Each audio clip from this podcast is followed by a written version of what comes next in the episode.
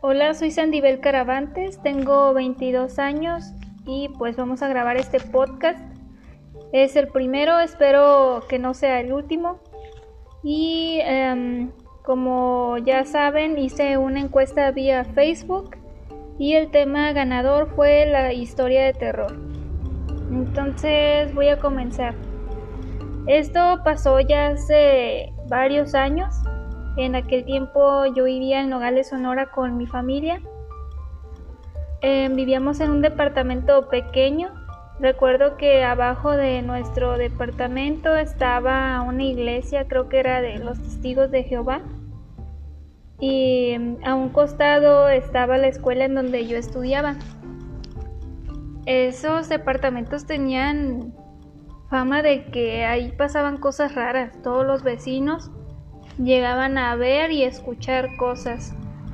Y pues a nosotros nos pasó, no fue la excepción. Yo soy una persona que percibe las vibras, yo creo en las vibras. Y ese día, recuerdo bien, ya eran las 12 de la noche. Y en donde estaba nuestro departamento, como ya lo mencioné, abajo estaba una iglesia.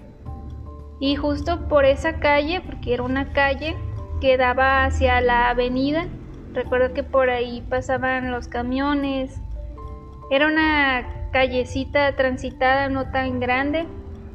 Em, era en el cerro, lo recuerdo, y pues Nogales, Sonora así es. Las casas suelen estar en los cerros, por así decirlo. Entonces, para no hacerla más larga, ese día, retomando, eran las 12 de la noche y comencé a escuchar que los perros ladraban y aullaban de una manera muy fea. Pues yo era una niña, tenía 5 años, más o menos, no recuerdo muy bien mi edad, pero uh, me empecé a sentir nerviosa y asustada. Yo dormía sola y a un lado mi hermana. Era cuarto compartido, yo en mi cama y ella pues en su cama, mi hermana. Entonces, ah, por la callecita de abajo se empezaron a escuchar perros aullando de una manera muy fea. ¿Y qué creen? Que en eso se escucha la llorona. No entiendo cómo pasó. Yo creo que esa mujer se teletransporta, no entiendo, ella en todas partes la han escuchado. Y pues que me toca escucharla a mí. Ya se imaginarán yo con cinco años. Estaba bien asustada, sudando frío, tapada debajo de la cobija. No quería ni moverme, estaba hecha bolita.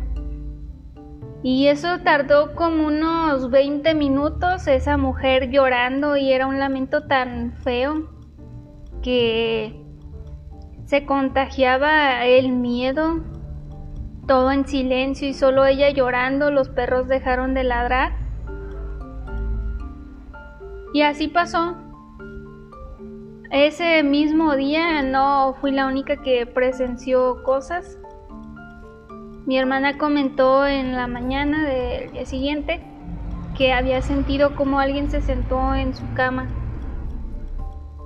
y pues nos asustamos porque fue algo muy muy raro, muy tétrico, horrible, espantoso y todo lo que se les ocurra. Y así pasó, ah, pasó una semana. Y em, mi mamá, ella dormía aparte y nos contó que sintió como le jalaron el pie y era una mano demasiado fría. Ella tardó creo que tres días con la sensación de frío en su pie. Y no era lo único, vecinos comentaban que les tocaba ver a una mujer de blanco caminando por la avenida de donde estaban los departamentos. A la vecina que vivía justo al lado de nuestra casa contaba que había veces que le tocaba ver cómo se caían trastes. Todo se movía en su casa, se escuchaba mucho ruido en la noche. Y no entiendo cómo duró tanto tiempo viviendo ahí ella. Y así pasó hasta que nos cambiamos de casa. Es una historia muy corta, es el primer capítulo. Espero y dejen en los comentarios qué tema les gustaría escuchar.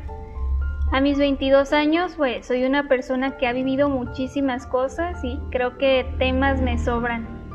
Gracias por escucharme y que tengan una excelente semana todos.